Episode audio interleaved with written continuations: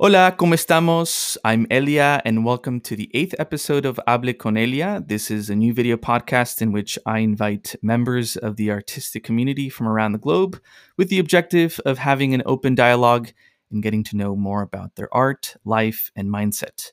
You can listen to us live via Twitch, Facebook, and YouTube.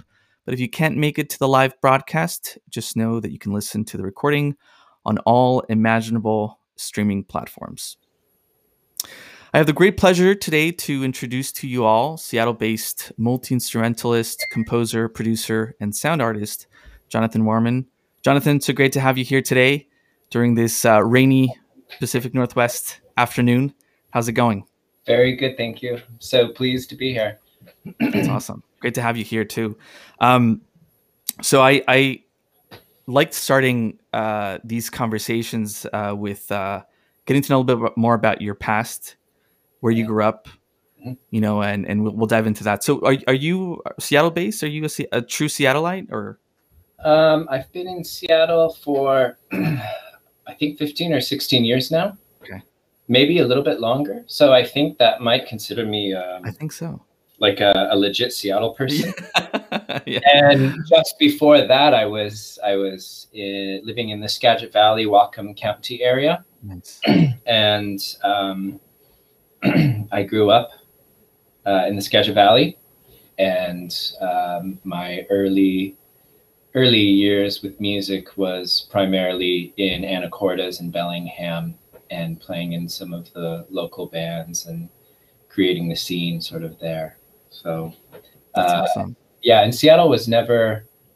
When I moved here, it was it was something very familiar already because a lot of what I loved and a lot of the people around me loved was not where we lived immediately. So we were coming to Seattle on a weekly basis to experience all of the all of the art or music or the scene that we were, you know, trying to be a part of. And then, you know, we'd run back home to Anacortes or whatever to kind of recreate it, if you will. Wow. So Seattle, yeah, Seattle's always been um, uh, sort of a big, big uh, focus in in my life. Yeah. Very cool, and very similar to Kurt Cobain in that case. Uh, Maybe. Yeah. the uh, the same uh, uh, area where he was born and eventually became such a rock superstar. Um, what what were some of the bands that you played with uh, when you were there? Because I know sure. that you've toured a lot with other bands also from there. Oh, yeah. you know, I know that you played with the Head and the Heart, um, as well as some other local bands. But what what type of music did you start with, and you know what kind of some of the first genres that you started uh, yeah. experimenting? So the very first, the very first uh, band that I was in, it was like a sort of um, a Jimmy Eat World, uh, early Jimmy Eat World nice. sort of uh, dashboard confessional okay. sort of inspired band. Uh, it was very very young, coming out of high school and it was called Beryl Addison. It's okay. really uh, funny to say that out loud. That was my very first uh, go at it, if you will. Mm-hmm. And then um, I, for my senior project in high school, I was I, I made a record. I made a CD, like a five song EP. That's and cool. that process made me very curious about many things. And um, I started to sort of make records for other people. Mm-hmm uh, in the back of a church that was located in Mount Vernon that had okay. some equipment. Mm-hmm. Um, and this is just out of high school. And one of the people who I made a record with, uh, his name is John Van Dusen, and we made this really super fun record together. Mm-hmm. And it was like my first sort of, I felt like it was my first real record. And out of that came a band called The Lonely Forest that we right. put together. And uh, made many many records and played lots of shows and did lots of really amazing uh, fun things and that was like my first i think real experience with playing in a band and the scene and things like that so that was like the first band that i was really ever in that did anything um, uh, serious if mm-hmm. you will yeah. and then uh, in and around that i was playing in and out of uh, different groups in and around the area. And through that, I was exposed to a lot of people in Seattle mm-hmm. and eventually made my way here uh, to pursue more record making, actually, working in Mhm. studios. Which studios have you did you start working at? Um, primarily, Orbit Audio was the first place that Yeah. I really started working out of. Mhm.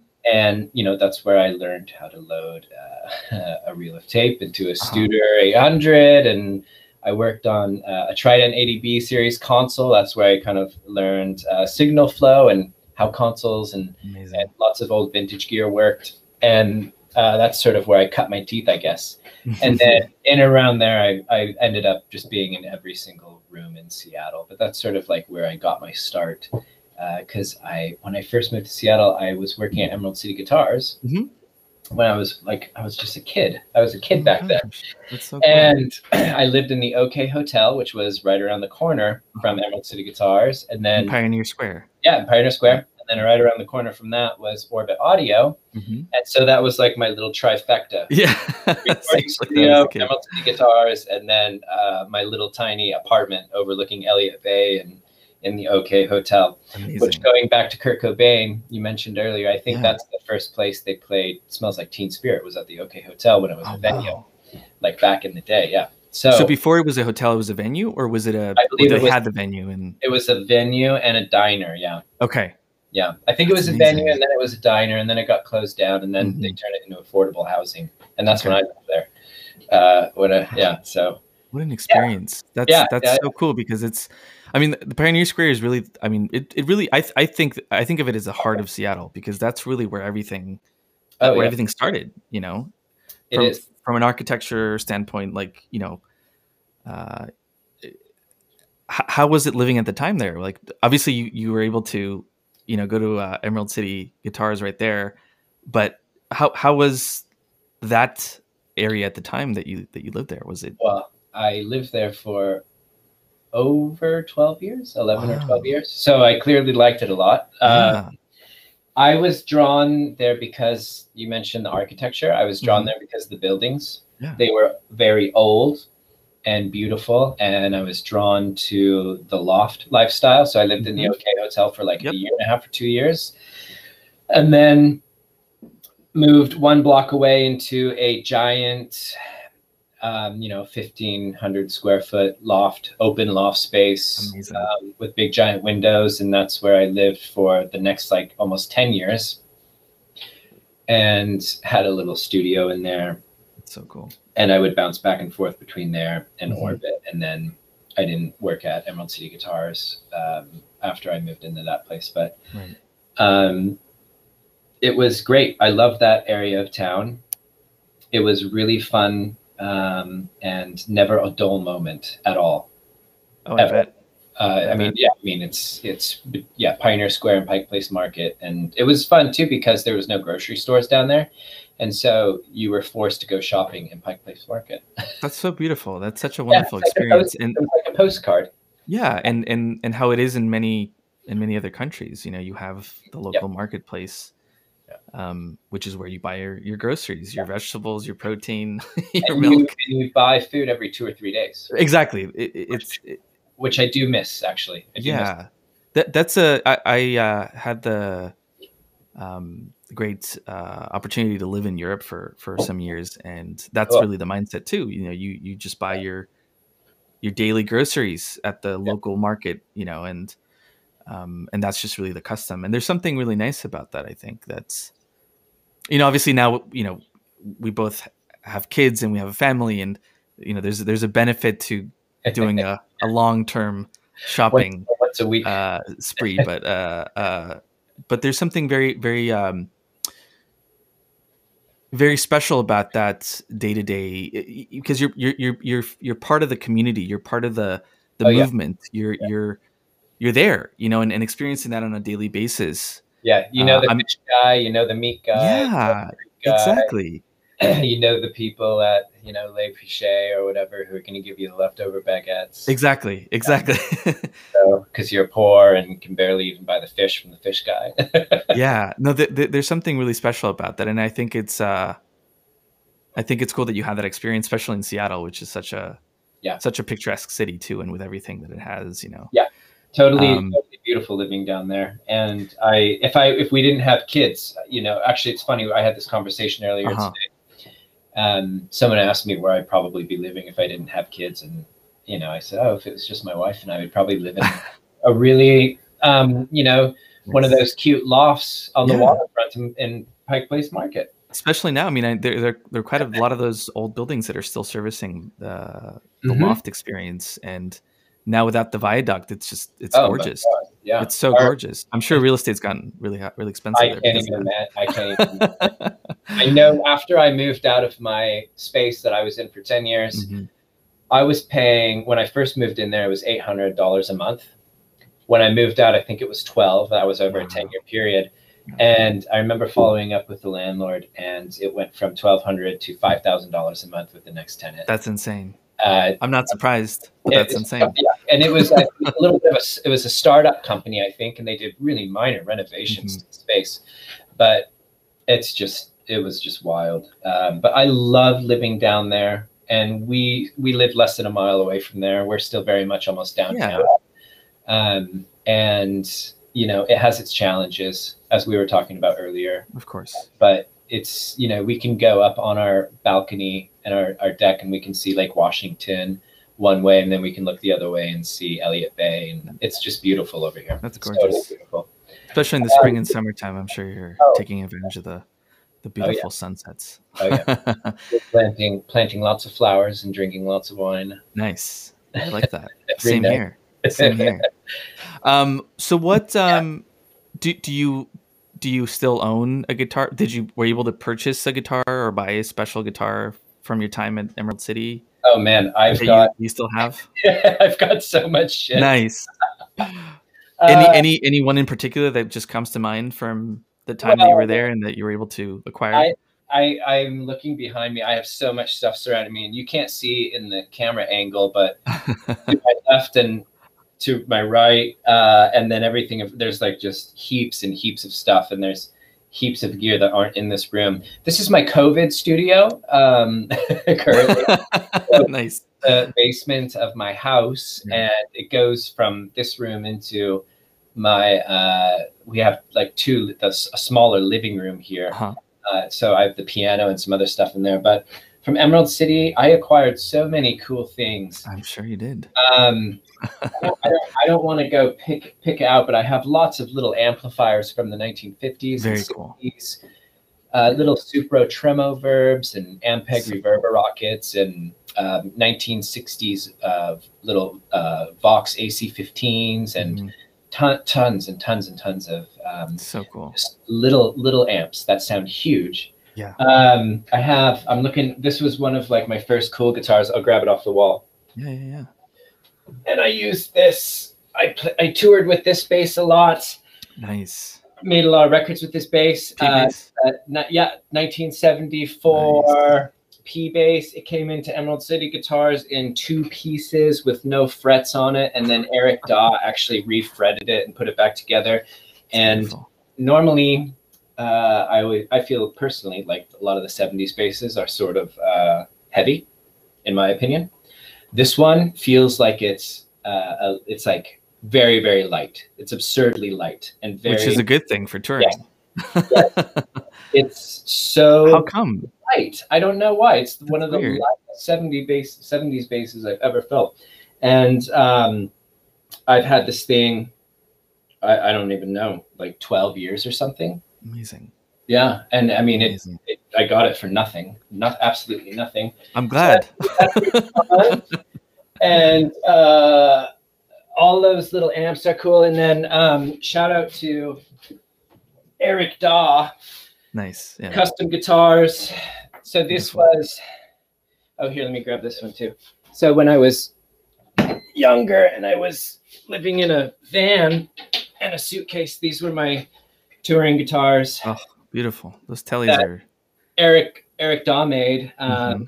I've had I've had some vintage Fenders, and I do I regretfully did get rid of them. Um, you know when it I was happens. really young and poor, and yeah, I've I've had to sell some P basses too. trying to figure out how to live. I, I have sold off a lot of gear, but sure. Both guitars have uh, what's really cool is he put five way pickups in them hmm uh, or five way switches. And so you have your bridge and then your out of phase, so like a strat, and then your standard bridge and neck. And then it's wired like a humbucker, and then all the way up is just the uh, uh, just the bridge. And these things are just feather lights, and he does all of the. Well, this one is actually naturally worn quite a bit because I, I toured with it for, I mean, eight eight years or something almost. So, so that's cool. Um, uh, there, yeah, there's just I don't know, lots of odds and ends here. Right. I I have less of my. I've been way less focused on guitar because I've started to make orchestral music, which is Right. really bizarre. And I we could talk about it a little bit, but Yeah. um, but yeah, Emerald City Guitars was cool because I learned a lot about gear. Um, and it was interesting because I was working at that studio that had a lot of vintage gear. Mhm. Uh, you know, and the owner was really, he loved recording to tape. And so I learned all about how to how to uh, engineer and work on tape and how to cut tape and edit. And then I was at Emerald City Guitars where there was just this huge focus on vintage gear. And so I was able to understand, you know, what good tone was and all of the the subtleties of different circuits and amps and a brown face versus black face versus silver face Mhm. and just all those weird little uh, boutique companies and how actually awesome they were and uh, yeah so being exposed to all of that was i'm really grateful for because i think it really helped me create a um, uh, sort of a unique palette early on Mhm. of uh, sounds and tones and so i'm really really quite thankful for all of that And also the appreciation of gear, because Yeah. Yeah. you know, gear that was made, you know, in the seventies and eighties, you know, obviously it's not made the same way, and there's just something very special about, Yeah. Not just the materials they use to make them, but ultimately the the the uh, the outcome. You know, like you get different sounds, you get different, you, you know, different uh, details, different, you know, just and um and understanding those from a, I, I- i'm sure it benefited and obviously that's been the case as you mentioned um how, how has that changed with you in your process now where you know we are focusing more on the digital and Oh, yeah. Emulation of no Oh, yeah. of, of sound what's what's your process with I, i'm sure you, i'm sure you like both but you know what's kind of yeah. your process now and what's your what's your mindset about that, that? Um, well, I don't do the I don't do the rock and roll thing as much anymore. So, which I get sad about sometimes. Mhm. Um, and yeah, and well, to to answer your question, or well, to okay, so what's interesting too is like early on, I I did like this big spell of touring, right? So playing in Seattle bands, um, some bands uh, in LA, some bands in New York City. Uh, there seemed to be more bands touring from those two cities than in Seattle typically. Yeah. Um, but I did hop around in some some bands here. Fences, I played in Mhm. for a long time and met some great friends in that band. And we yeah we toured with Head and the Heart and uh, Against Me and just tons of really awesome So uh, big U.S. tours. uh, really fun um, being exposed to you know Lollapalooza and Bonnaroo and these big festivals through that, and all along the way, um, uh, I was kind of getting tired of it all. But so I don't do I don't do a lot of the rock and roll stuff as much anymore. But what's weird is um, I do a lot of orchestral work primarily now Mhm. and there it's it's it's totally uh, intertwined in in being in the box and out of the box. Mhm. Um, so I do use guitars a lot, and so I've actually so for I'm composing a soundtrack for a game currently, Right. and one of the characters, the theme, I'll have to send it to you so you can play it as an underscore maybe because it's it's really really cool. Uh, the theme of the character is um, Asian, spaghetti western, and pirate. So how do you combine all these different sounds together? Right. Uh, so the point is, though, um, I don't have uh, a lot of uh, access to string players immediately, especially during COVID in here. Um, but what was cool is I used a lot of uh, virtual instruments.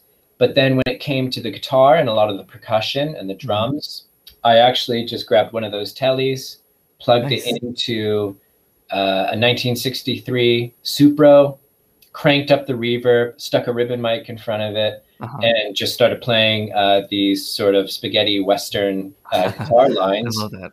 and then let that sit with the strings and then overdubbed a bunch of hand percussion hmm and it's so interesting like i uh, you know you build these out and i i i, I tracked some in the box uh, percussion and guitar and immediately taking them out and adding the ones that actually have like a human touch to them that aren't perfect loops and all that i mean it totally just changed the song immediately um, having air moving through a room into a microphone and then into a song, capturing an actual stereo image with human imperfections, um, you know, while being influenced by everything else, it just adds so much, so many positive things. And so consistently, I will do a mixture of both. Um, if I can do it myself, I will pick up an instrument and I will do it.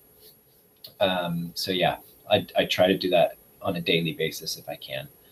Or what I do a lot of times is for the soundtrack, for example, um, if I sketch, I'll do a sketch of a piece. it might take me two days to sketch out one piece. And then if it gets approved, then I'll go back and start um, overdubbing like actual takes of me performing things. Uh, so cool. yeah. And then when I do commercial work, which I Mhm. do quite a bit of. If I was to be completely honest, I'm not super excited to say it, but because the turnaround times are so fast and you have to edit and revise potentially so many times, I actually keep almost everything in the box Nice. uh, because you just have to crank out like song after song after Right. song. And you don't know how many revisions you're going to have to do. So it's just easier to keep it all, um, I guess, fake, you could say. do you do you work better under pressure, or do you work better having your own schedule and vision of how that? I'm sure it's different, obviously, and Yeah, you a know, little- it- A different industry too. But yeah, it's a little bit of both. Um, I'm I'm doing I'm I'm writing my first like real soundtrack right now, and nice. it's been a very interesting journey. Um, and I'm there are moments where when I have to hit a deadline and turn in X amount of minutes hmm for my two week, you know, every two weeks I have to hit X amount of minutes. There are times where the pressure does really help and something just happens like last minute. I have no idea why or how. And then there's other times where um, you know, I can and yesterday was a really good example of it. I sketched out like a little piece of music two nights ago with my daughter sitting on my lap and then I went back to it yesterday and just basically turned it into a, a really, really strong two and a half minute demo That's so cool. uh, that will probably that will probably get approved um, with a couple revisions, but Mhm. it just sort of fell out.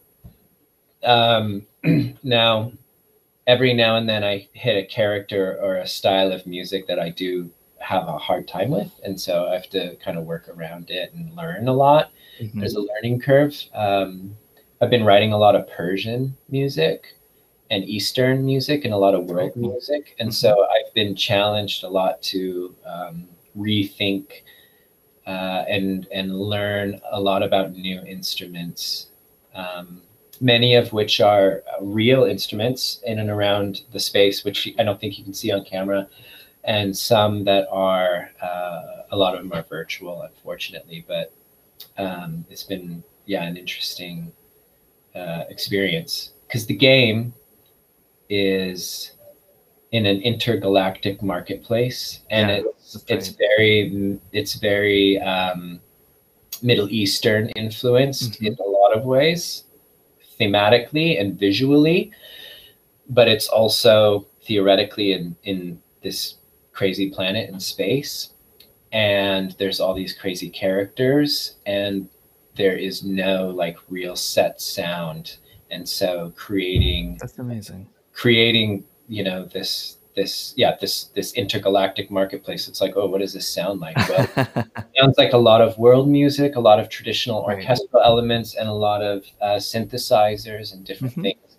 So it's all across the board. Yeah it's been really really crazy. When did you uh, mm-hmm. is it okay for me to mention the, the name the game? Oh yeah yeah sure. Yeah. It's called the Bazaar right? The Bazaar yeah, game? yeah, yeah. yeah yeah. Um when when did you start working on it and what's what's kind of the the the timeline of when the game will be launched and yeah so the game i've been um, working on it for about a year now um, i've been involved a little bit longer than that but i haven't been writing sure. for it um, sure. the entire time and of course it's totally changed and evolved along the way mm-hmm. Um, you know like when i pitched myself and uh, was you know looking at the creative I, I, thought that it would remain sort of in this middle eastern sort of theme mm-hmm uh, and st- stylistically, musically, right? And it turns out then you meet the team and you meet the creative director, and then you start seeing all these characters and these different worlds, and it's kind of like, oh man, it's none of that. And so I I had this sort of this idea that I was going to be really heavily focused on writing um, a lot of Middle Eastern music and just Persian music. And while that's an important element to it. Um, it is so far and w- wide, uh, like tons of synths, tons of big orchestral moments, mm-hmm. a lot of like really interesting ambient stuff. I started incorporating into nice. it as of recently, so which is fascinating because I love creating that on my own. That's your thing, right? Yeah, that's yeah, that's, I, that's your sound too. Yeah, I love it, and so now that's slowly entering into the game in a lot of ways. And what's really nice about it is it feels natural and not like I'm forcing my own thing into it. Um, like it works really well with with where it's landing right now. Um, and so that's really encouraging and it's been getting good feedback too from the team so that's fascinating that's yeah. so cool to be uh to be part of the the whole composition of a game are you were you a gamer growing up no not at all no not at all no, not at all. Um, but I love how how audio and music can play such big roles in so many different experiences. Whether it's it's, it's a big part of the experience. It's, it's huge. big part of the experience. It's yeah. huge.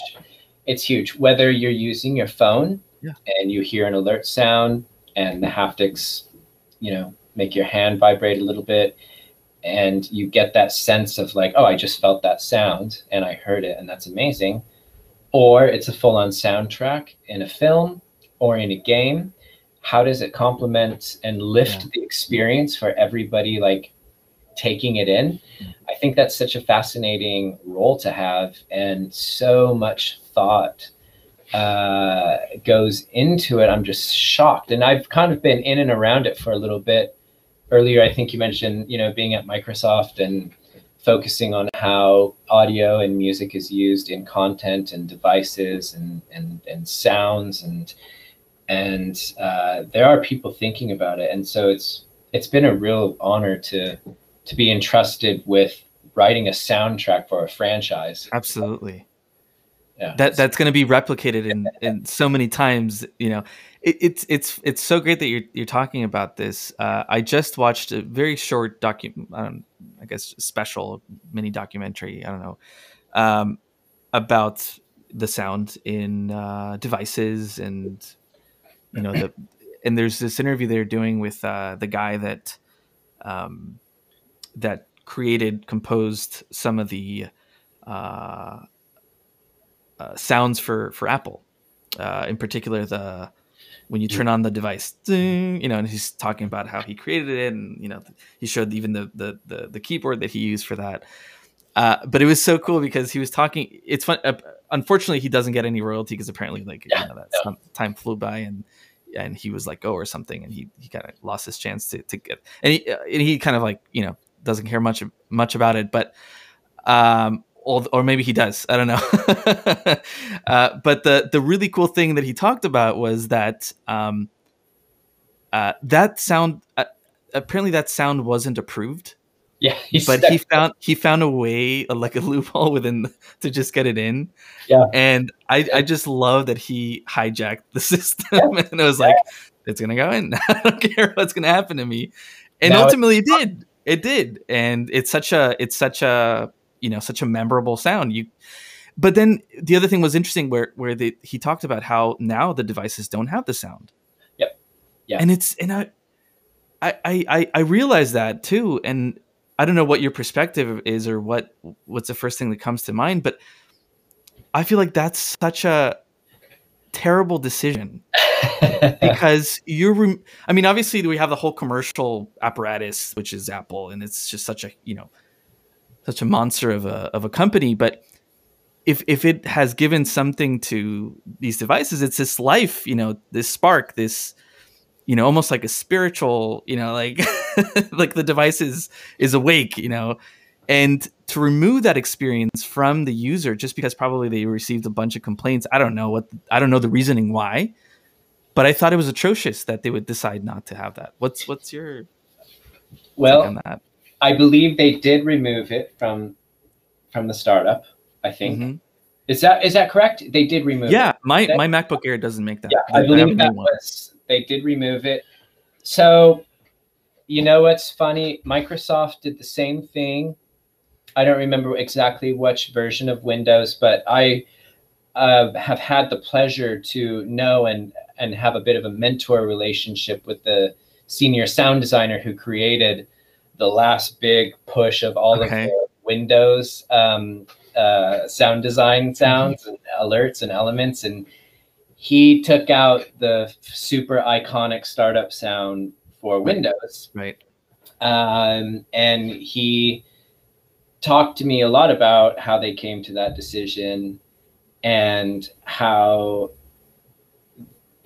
it came about, which is basically, if I remember correctly, and Matt, if you're listening, you know, let me know and I'll correct myself. But he he talked a lot about how we're surrounded by so much noise pollution. There's just so many sounds. There's so many things going on all the time. And the idea is to be very, very, very, very intentional with alert sounds and product sounds. And so, you know, by and I, I if I remember correct, correctly, he took many sounds out of mm-hmm. the the the big Windows uh, push that they did. I think they took he took out the the trash, the startup, right. tons of different alerts. Um, he removed tons, and I think it, it took a lot of people by shock in the company, but it was all about this sort of uh, rebrand and also just making things super intentional.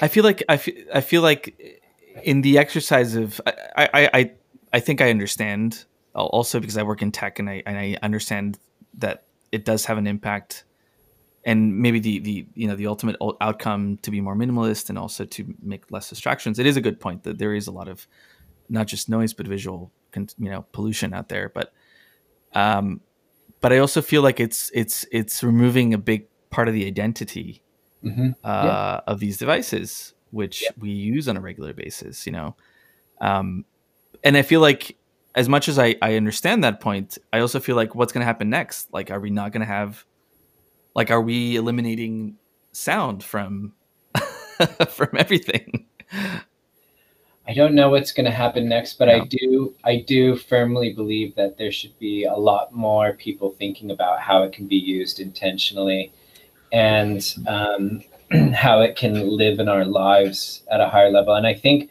I think there are a few companies doing that, and I mm-hmm. know that they're working on things that aren't necessarily public yet. Sure. Um, and I know, unfortunately, some have scaled back a lot um, I don't want to say name names because I have sure. friends who are audio leads sure. or d- designers at some of these companies, and it's interesting to get um, a pulse on what's happening internally and how people are thinking. Well, how could this little bit of music, how could this little piece of sound, you know, ch- change the experience? It's it's fascinating to see. Yeah. I do see a lot more things around the corner, especially in the um, home device space, which Yeah. is which is not public yet. There's some interesting things going on. yeah and, and i and i hear that and I, I i just feel like it's also you know they have so much power over the experience and that experience get you know if if you remove a sound you know that's that's also it, it's a it's a generational thing i guess too you know like It i is. grew up i grew up turning on windows 95 and i remember the sound and it's like as i do remember also connecting to Yeah. you know inter you know broadband you know and Oh yeah. the, the, memorizing the whole the squeaks and rock. I remember um, too. Holy crap. but there's i don't know maybe maybe it's maybe it's just that, that i have this relationship with music that i actually do appreciate it i i, I like it Well, I think um, well, i don't know like it's it's it's not that it affects me and i'm gonna you know but but it's um what alarms me is just it's just it's it's they have so much power on the experience and ultimately on how people are perceiving these things. And removing some of these experience i don't know if that's I i don't know if in the long term that's a good thing. I don't know. Uh, i guess we'll see. I don't, I, don't I also don't know uh, you know to, to, to what degree on a psychological level th- this this changes things yeah, but yeah, maybe it's me just being very like i actually do appreciate it you know and and i Well, you love you you appreciate it the same way I appreciate it too. I think because I do believe it's terribly important getting in and out of your car. What kind of sound does that make? yeah Turning your mobile on, sending an email out, waking up in the morning, listening to music. All of these interactions do account for something, and I I think that there's uh, it's incredibly powerful um, to think Yeah. about. Um, I don't know. I don't know. I'm sure there's a little bit of nostalgia attached to it too, though. So or maybe they'll come back with it 10 years later it's like hey like remember this absolutely, who knows um yeah. Technology and sound and music is uh, fascinating. very fascinating very fascinating Yeah, it's and, and and and all the thought that's put in that's, that's being put in uh you know Yep. in consideration when these changes happen is is also very interesting i would Yep. love to participate in a meeting just be like a fly in one of those meetings with like you know like we're gonna remove the sound it's like oh you know like it's it's really interesting. I will say though, so I was for one of the jobs I've been doing Mhm. the last few months. I've been working with Microsoft as um, I don't know exactly what my role would be called as an audio design Mhm. lead or creative. And I've been creating this big giant music package for their digital events. oh that's so cool And so with that comes um, all these different uh, branding iterations of different themes. Mhm. And then, you know, since everything is in the digital space, everything is uh, this uh, webcast now. And so, how, so one of the things I was, uh, uh, I've been trying to do in this, uh, in this um, project is take like some of these UX audio design things and interject them into like the webcast Mhm. and all of those alerts and assets are actually created and and pulled from all of the music uh, pieces that we created for this broadcast package right so you have like an intro or a stinger or something that runs with lower thirds Right. and i actually pulled all of the and created all of the alerts and audio design from those so they're all sort of branded and cohesive but letting you know because letting you know that people are thinking about how to make really cool audio and musical moments happen still um, in ways you might not expect but Yeah, still that's you know, cool lift, lift that sort of experience and how can we make this webcast more connected and more Mhm. productive for the the people who are participating Right. so that's been a fun experience for me to be like a designer and try to lead that in like productive uh, ways that make sense. So Yeah. very cool. And and thanks for sharing that. That's yeah, that's yeah, definitely encouraging also to hear that i mean there's so much stuff that's being considered for you know so many different future pl- projects at so many of these tech companies.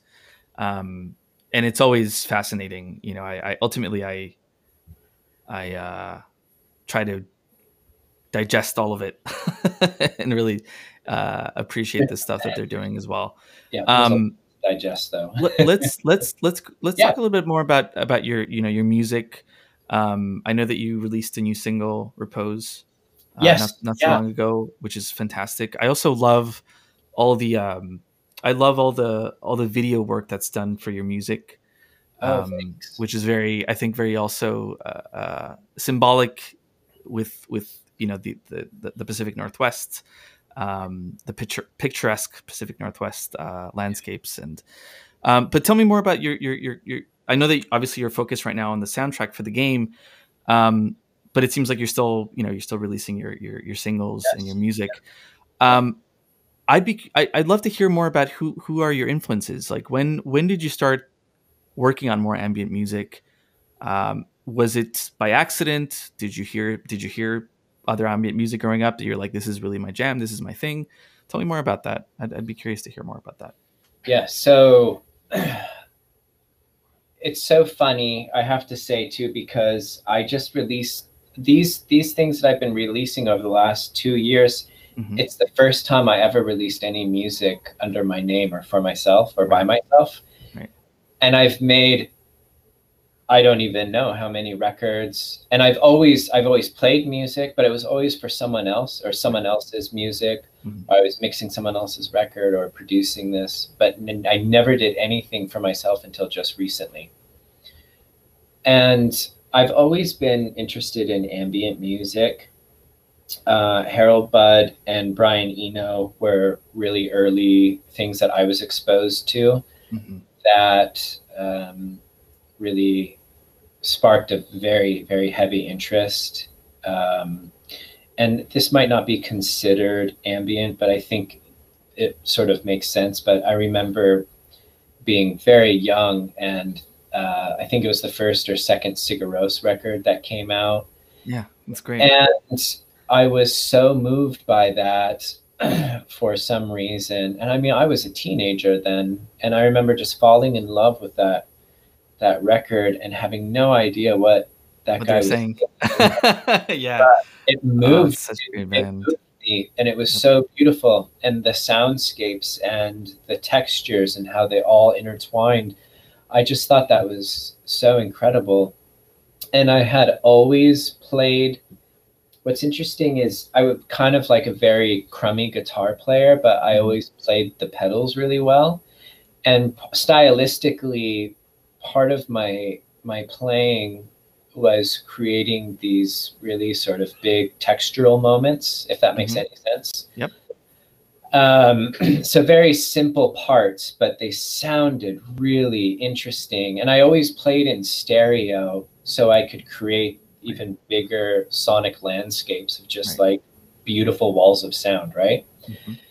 Um, and so because of that, I was always sort of experimenting with lots of ambient style music and lots of, you know, tape looping and delays and space Mhm. echoes and fun Mhm. stuff like that. and I was always, always experimenting with it. And I never really did anything with it or put it to use until um, my son, we had our first kid, and he was having a really hard time sleeping. And so, and of course, you know, you would play these like nature loops on Uh-huh. Spotify. Right. But a lot of the times they would, they'd only be like two minutes long and then it would kind of skip and start to a new one. Right. And there was this um, disruption in like the, the peacefulness of it Right. And that bothered me so much. And so what I did was I made this like 40 minute freaking like Loop. four song EP. Yeah. And each song was like 10, almost 10 minutes each or something just unbelievable. But I Mhm. made that so he could sleep to it. love that. And it was just lots of eh, textural ambience and a lot there's a lot of orchestral sort of elements like really subtly bubbling in the background. And i made that for him to sleep to. And um, then i thought just for fun well i'll just release it. And that was the first thing i ever released. That's so under cool. my name. And of love that. course thank you. And i wish i would have done a little bit more um, production to it. I wish i would have slammed it through um, a couple pieces of rack gear but Right. that's okay uh, next time around um, and so that was the first time i ever released anything and it was oddly like well really well received for you know just putting it out there. hmm And then um, some real sweet uh, folks in Australia hit me up and asked me if I wanted to start um, releasing music with them. Um, and they had a they have a little label called Echoes in the Valley, and so I Right. I work with them releasing um, different ambient influence tracks now on the regular, Right. and it's something I'm committed to keep doing because while I, I write music for a full time job hmm and I'm just totally music focused, I want to make sure I'm having fun musically too and doing things with myself. And, And, so es- have a musical escape too. You know, from yeah, ex- yeah, exactly. And so those are creative exercises where I can just kind of do almost whatever I want to because Right. we do try to keep a theme for each record that we put out, Right. and I can just sort of be myself and I can just sort of have fun and be That's so cool. yeah experiment and um, you know i love simplistic piano and sonic landscapes of just lushness Yeah. just beautiful lush sounds um, i don't know there's something to it that's just special for whatever reason Yeah, it, it just come to mind. The I've been following Rick Rubin on his uh, Mm. single uh, posts, which I love. I love that that he deletes them too because they make them more. They, it, it makes it more meaningful, and I, and I get that, and I really do. Like I really appreciate it that he and I like the one that he did. I think it was today. Through expression, we meet ourselves. oh yeah Um, and and I yeah, I, that came to mind when you were ta- telling me about that. that you know, Yeah. being able to express yourself because it's hard. You know, when when you, I mean, I I've, I've worked with many producers that also have their personal projects and and it's hard. It's hard to focus on your own stuff. You know, uh, but to be able to have that freedom and also this, you know, just it seems like it's easy for you to just go to your comfort zone and ambient is is is is, is that um i have wanted to share two things based on what Yeah. you're saying um i actually have sigur Ros's drummers drumsticks oh cool when i saw them i was living in rome in italy at the time Oh, wow. i saw them play live I, I was like i was such a fan of sigur Ros. i was like 17 um i don't know who introduced me to sigur Ros. it might have been one of my older brothers i realize that's pretty cool that I was listening to Sigur Rós at 17 or 16. yeah yeah yeah And they're they're they're touring in Europe and they were in playing in Rome and I and I went with a friend with my my, my good friend Ahmed who uh, we had a garage rock band. That was actually my first like well my second but very very real like garage rock band experience. Um and uh, we had a band called Turnover, it was just like the two of us, very white stripes. Um and we went to the show and uh it was just an amazing show obviously. I don't know if you actually have been able to see Yeah. them live. Yes i have. And towards the end you know with the last song the drummer was just like banging the crap out of those drumsticks like just no mercy for the drumsticks. You just like get new ones keep throwing them. And so he he he massacred these drumsticks and like threw them towards the crowd and i was on the first row and i was like that's mine. And i took them and i was like that's mine. I'm keeping it for and i think over I, I i let go of that i gave them i gave one of them to a good friend of mine. I think i gave one to my friend ahmed. I might have forgotten. And then the other one i gave to another good friend who's a drummer and who loves sigur Rós. i was like hey this is a birthday Uh, gift for you.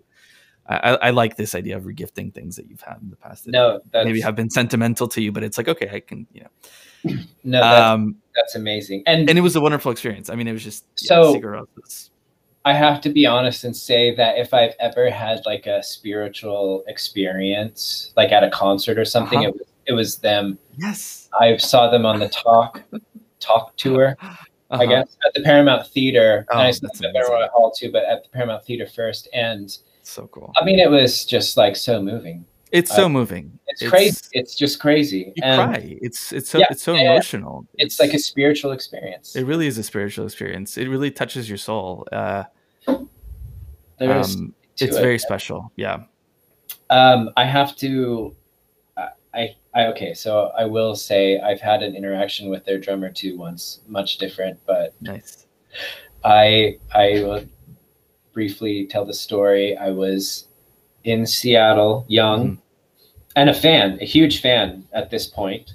sure Um, and I was at the Five Point drinking, uh-huh gin and tonics because we with my one of my ex-girlfriends and her girlfriend was one of the bartenders and so she would just sling Okay. us like freaking all night long and it was you know it cost nothing and we were outside i think having a cigarette or something and i saw this dude with these crazy shoes on and i i, I tapped my girlfriend on the shoulder and i was like oh my god look at that guy's shoes those are just ridiculous They're like moon boots or just something totally totally outlandish Random, yeah. just like so crazy looking. And she was this sort of like fashion fashionista, really Uh-huh. cool, cool um, girl. I was not nearly as cool as her. Um, and she made clothing and she was very into that stuff. And I thought these moon boot shoes looked outrageously ridiculous and poked fun at the guy. Anyway, she looks at them and she's like, those are amazing. Those boots are amazing. And then she goes up and starts talking to him. So then we're talking with them. And I was like, oh man, where are you from? You, you know, he had a very strong accent and didn't speak English super clearly. Mhm. And he's like, oh, I'm from Iceland. And immediately I was like, oh my God. That is that's so cool. and it ended up being the drummer Right. um, for Sigur Rós, and then he was there with the guy. Uh, I forgot all their names, um, but Yeah. he was mixing front of house. Uh, so as a front of house engineer, uh, another guy from the crew, the drummer, and like Mhm. the bassist, I think. Anyway, they put us on the list and we saw them at Benaroya Hall, and it was totally amazing. And they were so fun and sweet. And we That's awesome. we hung out with them at the Five Point in like one of the grungiest, dirtiest bars in Seattle, uh, just drinking heavily and chain smoking. I love that that happens. You know, when when someone that Yeah. like, because I yeah, it's it's it's really it's really special when you're, you know, I, I don't know if you feel the same way, but it seems like you do, given the the the experience you had. But I've I've also had you know been able to meet some other musicians that I look up to and and just feeling this sense of like Yeah. they're so cool like Yeah.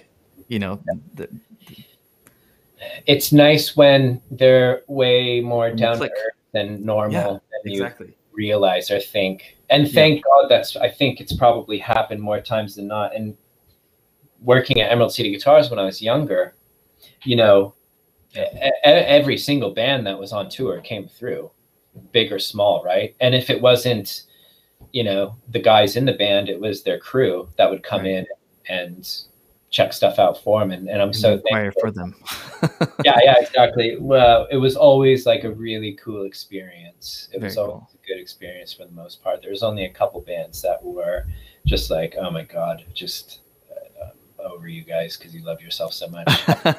remain unnamed, and it's funny because I think there's one or two that become friendly with them over Mhm. the years after your Nice. career starts. That's even better if you can actually establish a. I mean, that, that happened to me with uh, with Michael Lerner from Telekinesis. Oh, I love uh, that guy's Such a huge fan of his music, you know. Uh, and then obviously I moved to Seattle, and I was always like in my head. I ha- I always had this like with daydream like it'd be so cool to meet Michael Lerner someday and play music with him. And it happened. It happened to me. You know, I, I met him at uh, American Music in Fremont. I was incredibly nervous to see him. I was like, "That's him. That's you know." and he's my and he's my age too, you know. It's and then I and I just I, I was like, I'm not gonna I'm not gonna chat with him. Like I, I I feel like I'm such like, and then I turned back and I went back to the car and then I told my wife, uh, Ali, I was like, I Michael Lerner's in there. He's like, Did you take a picture with him? I was like, No. Did you talk with him? No. What are you doing? Go back. You're gonna regret it for the rest of your life. You're su- you're such a fan of his. Like, and so I went back and I was like, you know, like the fanboy in me, like, hey, almost like Mr. Lerner, you know, like I'm such a fan of yours. Uh, I'm from Ecuador. Like, just want you to know that we listen to your music all the way over there. That's so. and then we just, and then we just, we just had a great conversation, and we got just like he was incredibly friendly, obviously. Uh, and I decided that you know at the time I think we didn't have Instagram, so I I found him on Facebook and I added him. I was like, I have nothing to lose, and he added me, and then we had a conversation, and we just had a re- you know friendly relationship, and you know I would ask him for questions, and then kind of like you know. Uh, get his advice on things and, and then when i was looking for drummers i reached out to him he's like oh you should probably uh, maybe check out at the seattle drum school you might be you find some people there and and we had like small interactions here and there but it really changed my life. And then eventually, um, I was also a huge fan of uh, of the work that Steven Aguilar did with the Head and the Heart and with other bands. And I was able to also meet him uh, through a former colleague who was uh, uh, his roommate at the time. And eventually, long story short, you know, I'm, I'm recording my, my first EP uh, at Earwig Studio in oh. 2014, back when it was in SoDo. And I'm recording with with Steven Aguilar, who I looked up to a lot. Uh, amazing experience. And then I'm like, uh, and he's like, hey, I, I have a good friend who might want to play drums for your tracks. Um, do you want to? Do you want me to ask him? He's like, I was like, who is he? It's like Michael Lerner. I'm like, small world, small world. And so he came and he he recorded the songs in like four hours, and oh, and then I and then I did the uh, live at KEXP show uh, with him playing drums. Awesome. So um, dream come true, and that's probably the best and only thing I, that's of relevance or importance that I, will ever achieve in my life. and it was amazing. And it's, um, but going back to ambient music. Um, oh yeah. But I don't know way, if it happens to you. Oh, go ahead. Oh, I was gonna say. I have to say, I always wanted to play in telekinesis. Yes, I always wanted to play those pop songs. Yes, I wanted to play. I wanted to to play bass with the distortion pedal yes. and have super fuzzy guitars and just yes. I and I remember I asked him a bunch of times if I could be in his band, mm-hmm. and I never got to, but some of my other friends did. Right. Uh, and I still, Michael, if you're listening, I love your songs.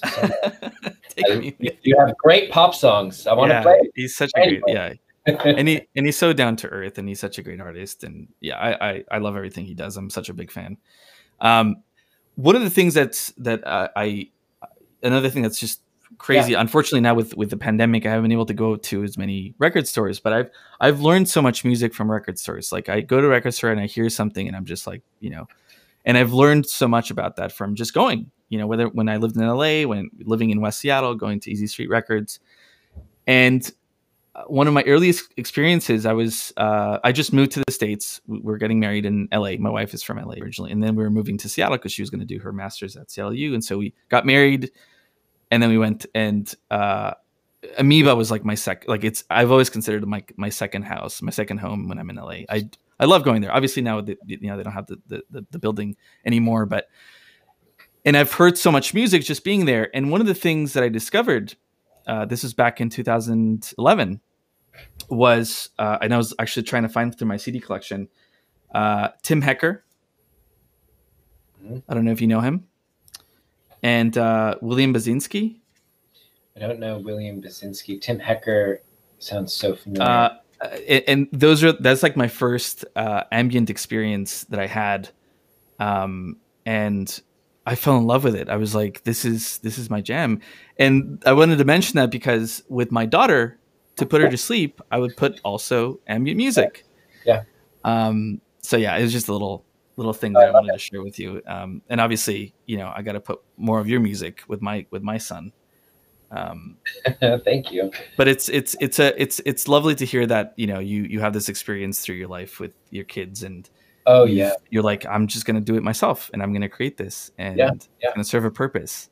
And yeah. I'm glad that, and I'm glad that you you've released it because I I know friends that have done work for themselves and never release it, and I'm like, why so, are you doing that? that's a really interesting thing too because trying oh someone someone on instagram reached out to me um mm-hmm. someone who was really quite quite talented uh, producer, and I was like, "Why are you asking questions to me? I want to ask questions to you. Right. Uh, your stuff sounds so cool." Um, but it was interesting. At the end of this uh, conversation we had, I realized that, and I'm not sure what it is. If it's because I've I sort of write music pretty much 90% of my work is writing music whether it's for a commercial or a, a corporate element mm-hmm. or a video game franchise. Um, that is truly what I do. But it's, I think through that, music in a way has become less precious, as in, I just have to push so much into the world. And what that's, and, I, and I don't, saying less precious, I don't mean that in a negative way at all because what what's happened is now for me because I don't think I would have ever released that ambient album that I made for my child mm-hmm. If I hadn't have been making all of this music for all of these different things because I was comfortable with allowing myself to be vulnerable and just push it out and let people experience and um, I was always hiding from a lot of uh, people, I think, musically, and never letting myself be out there. And so by ending up just randomly doing it in life so often, I'm mm-hmm. finally able to just push my stuff out there, and I don't really think twice about it anymore. Love that. It's, it's not this like thing I'm scared of or this precious little secret. I just right. make stuff and I just push it out. I love that. That's push it out the door. I want people just to hear it. I, I, I love that, and I and I applaud you for that because I I know a lot of friends that are the opposite, and they're incredibly gifted, and yeah. and you know you you you were able to listen to their stuff, and then you're like, what are you gonna do with this? Well, I don't want to do anything with it. I'm not gonna release it. I'm like. So yeah. I, I feel like I've been in so many conversations where I'm trying to persuade people, friends that are you know artists or musicians that are have these golden nuggets or just beautiful music yeah. and beautiful sentiment that has to be released to the world. So I, I think it's it's a great exercise. Do you think that it's also because you've matured? You're kind of at a different part of your life where it's just. Oh, I'm certain that yeah, I'm yeah. certain that definitely has something to do with it. I'm not sure what it is. Maybe well, I you know I definitely am not like. um I'm definitely out of like the scene. I'm not sure if that makes sense. Yeah, yeah, I know what you mean. So I have very little um, holding me back to just be totally like I'm not trying to be cool or impress anyone anymore. that's my biggest criticism about a lot of scenes, but especially the Seattle scene where that that uh, happens so much, and it's like, dude, it doesn't yeah. matter, you know, like it's a funny little pocket of. It is. Uh, it is. And um, I certainly was wrapped up in that to a certain extent, and being free from that, and then also, yeah, maturing. Um, you know, starting to work on big game franchises and creating sonic identities for large tech companies and stuff. And it's like after you do all that, it's just like I don't care about anything except for writing X amount of music right. this week, and then also making sure I'm delivering on all my projects. Right. And then you know, I just want to have fun now mm-hmm. and make stuff, and there's nothing like getting in the way or none of that silliness that came along with a, a lot of the rock and roll era right. of of my musical past, right. which did right. get in the way of a lot of, I think, creativity and honesty and things like that. Yeah. Because your your motives are different when your identity is sort of uh, dependent or wrapped up in something that isn't as real as you think. Exactly. If that exactly. makes sense. Oh, absolutely. You you said it so, beautifully, and like, I... with this maturity comes a hundred times more honesty um, I think. Yeah. And I'm really thankful for that because uh, I wasn't like that for a long time, truthfully. Uh, any any plans on releasing more stuff this year? Oh yeah. So if I was to be completely honest, this game soundtrack is going to eat me alive through the rest of this year almost. Okay. We're going to try to re- I think we're going to release the game in September of this year, so it'll hit mm-hmm. the market. For context, I'm writing like less than two hours of music, but maybe an hour and a half of music. I'm writing a lot of music mm-hmm. in a mm-hmm. lot of different genres for mm-hmm. it. So it is like my number one focus. It's also my right. first soundtrack. So I'm putting every single bit of energy into it that I can because I'm hoping it will lead me to another like really big, cool franchise. Cool. Um, but after after that, what I'm really interested in doing is doing a full length record of my own.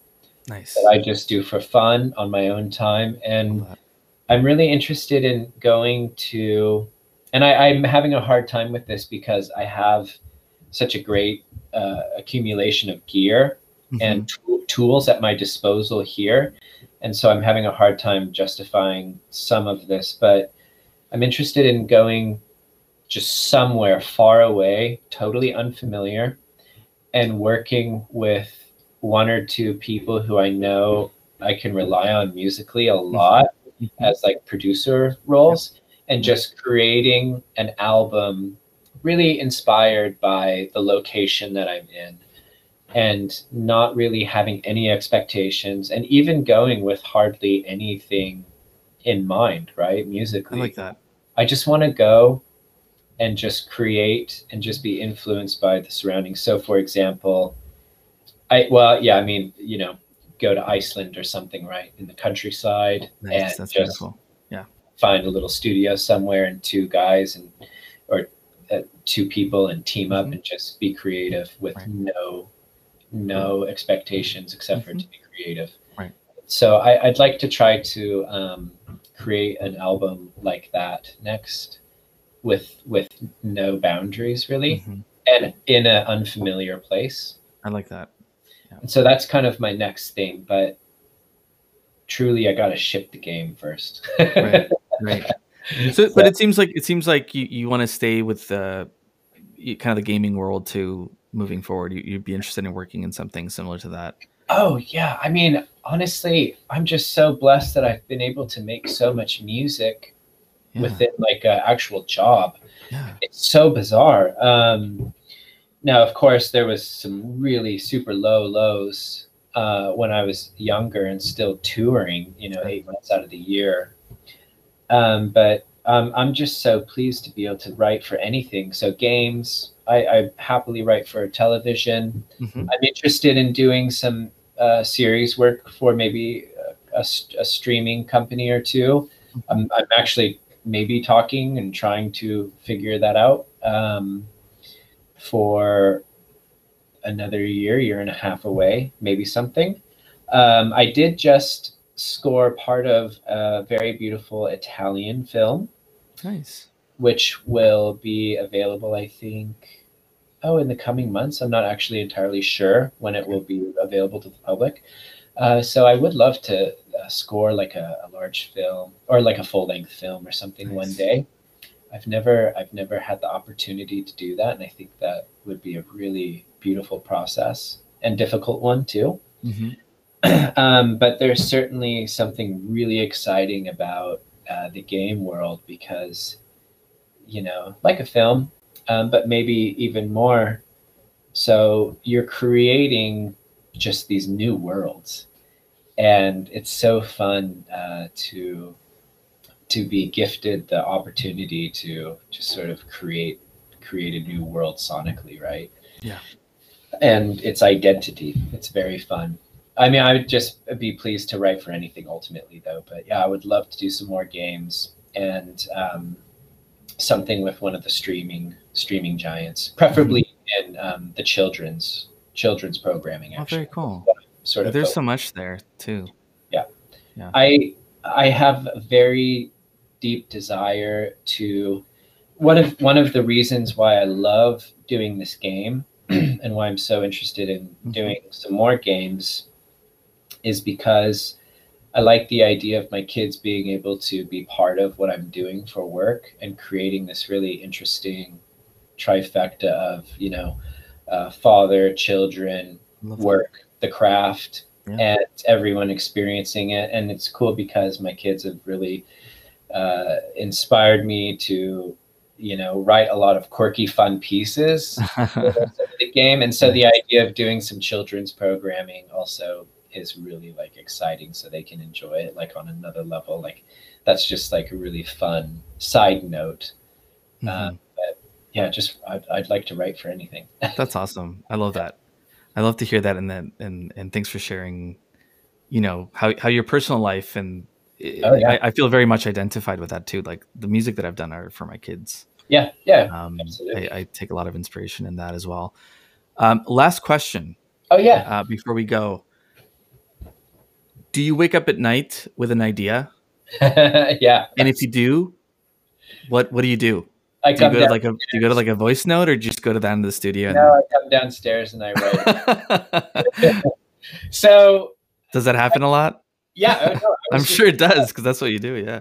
it happened um, the other night. So I Uh-huh. posted it on my Instagram story. Okay. It was like 1:30 a.m. Okay. and I took a video of my daughter. So she was not she did not sleep this week at all. Okay. She wasn't Sorry. sleeping at all. and it's okay. And so my wife was finally like, "Oh my god, just take her downstairs." And I was like, "Okay, I'll take her downstairs." So we came down to the studio. Oh. Um, but like on the way down, I was kind of like mulling over this this melody, and I was like, "Oh, you can kind of hear her right now in the background screaming, maybe." anyway, um, I so I brought her down, and I just started writing out this melody, and she Mhm. was just plopped down here on the floor playing with a bunch of percussion stuff. Oh, And- so. Out of nowhere, I actually formed like uh, an entire sort of demo slash sketch of a tune Uh-huh. which I actually just finished off, and it's it's actually gonna be presented to the production and um, producing team for the game actually this Nice. next week. That's awesome. But yeah, I just walked down to the basement and hammer it out on the keyboard. It's so beautiful that you're also letting your daughter participate at 1.30 in the morning with your music Well, creation. yeah, there was I no love other, that. there was no other way around. Yeah, She- exactly. That's that's that's how it, that's how it is sometimes. Yeah, you but- have to be flexible. But I love that. But I love that. Yeah, that you're that you're flexible. You're you're able to be flexible because I know that's it's not always easy. no, it's Um, but that's awesome. That's that's such a. I, I- I figured you would have these, uh, you know, midnight, early in the morning, uh, sporadic ideas that come to mind. mostly at night, and I'm naturally an I, night owl. And I was gonna say that. Yeah, same here. I'm. yeah I'm I, I usually go to bed around two or three every morning so which is hard with the family stuff sometimes Yeah. but it's weird because my mind is just kind of working really well then and also it's when the house is quiet so i can throw out my Yeah. microphones and Exactly. play some flutes or oboes or percussion or whatever so That's wonderful. That's really great. Oh, yeah. Uh, Jonathan, before we go, uh, how can people find your music, stay up to date with with your work? I know yeah. you have your website, but maybe share, yeah. share a little bit more about that. um, jonathanwarmanmusic.com is my site and then uh, on spotify jonathan warman um, and i'm on all the streaming platforms as far as i know for music and then instagram jonathan warman music yeah and i'm going to try to start posting i haven't posted very much in like two or three weeks i'm going to try to do more um, it's just so hard it's hard. It's, It's same for me. it's an extra job, dude. It's, an like- extra job. It really is. and I yeah. don't know how some people have the bloody time to do, to do it so often. Well, bro. they don't have responsibilities. Holy- I I love how- I love this thing where like I, I I don't post for like a week or two and then I post something and then I just I'm I'm being very not not I really don't care about it but it's really funny the the the following follower game where like you post something and then you lose followers yeah, and you start posting again and it goes up a little bit again and then you Yeah, post something two weeks later and then people it's so it's so this constant battle. It's so weird. And God, I love um the I love being I do love being on social media. I because I'm new to it as of just like a year and a half ago or two Right. years ago. Right. I just joined Instagram Mhm. and it's been so fun to meet so many awesome composers and Yeah. people working in the field and just like Oh, oh yeah this among many other things it's just so cool to connect and like be like oh man what are you working on what what instrument is that what is your mic placement or like constantly chit chatting with people throughout the week it's so cool it's very How cool I, one time oh I've been able I've been able to find all the artwork that I've had for my releases are from artists that I follow on Instagram. I literally just typed out, "Hey, I have you know I'm I love your art. Mm, yeah. and I find work. could we work?" And it's just it's amazing how eh, that's how that's how powerful it is. And the other thing that's amazing is just how much talent there is. It's really Oh. amazing how much talent there is Yeah. it's mind-boggling and i, I love I, i'm not someone who's constantly discovering trying to discover new music I, I i kind of let music just come to me when it has to uh but lately like i've been listening to some uh to some playlists like i have a, a really good friend of mine uh richard villegas who's like an awesome uh music collaborator journalist uh, based out of uh, mexico right now and uh he has a uh, a website called Song Mess, and you know he does a lot of podcasting. Uh, really awesome work that he does, but he has this this playlist that he constantly is updating, um, and it's just I've discovered so much music through him. so if Richard's listening, thank you, man. Yeah. Uh, but yeah, it's crazy. There's just so much talent. But yeah, if you use social media in, in that in that sense, it's been it's very beneficial and advantageous. But it is another it, it's another job. Like I, I, I yeah, it's it's a, it's a time suck for sure, and I don't have the time to try to make everything look cool and stuff. yeah, like, exactly. Dude, I don't have time, but yeah, some of the relationships I've created and formed, it's really cool, and like releasing that that sleep record for my kid. Yeah.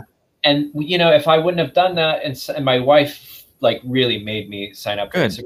And I'm so glad she did. But I never would have met the my label mates in Australia. Right. Hong exactly. Exposed to like all of these different, um, you know, just composers and like. Yeah people who I was one or two people away from in real life, now I can, we are just like friends now and talk on a weekly basis. And so cool. it's so cool to collaborate with people. Just, it's, it's, I, yeah, I wish I would have done it a long time ago.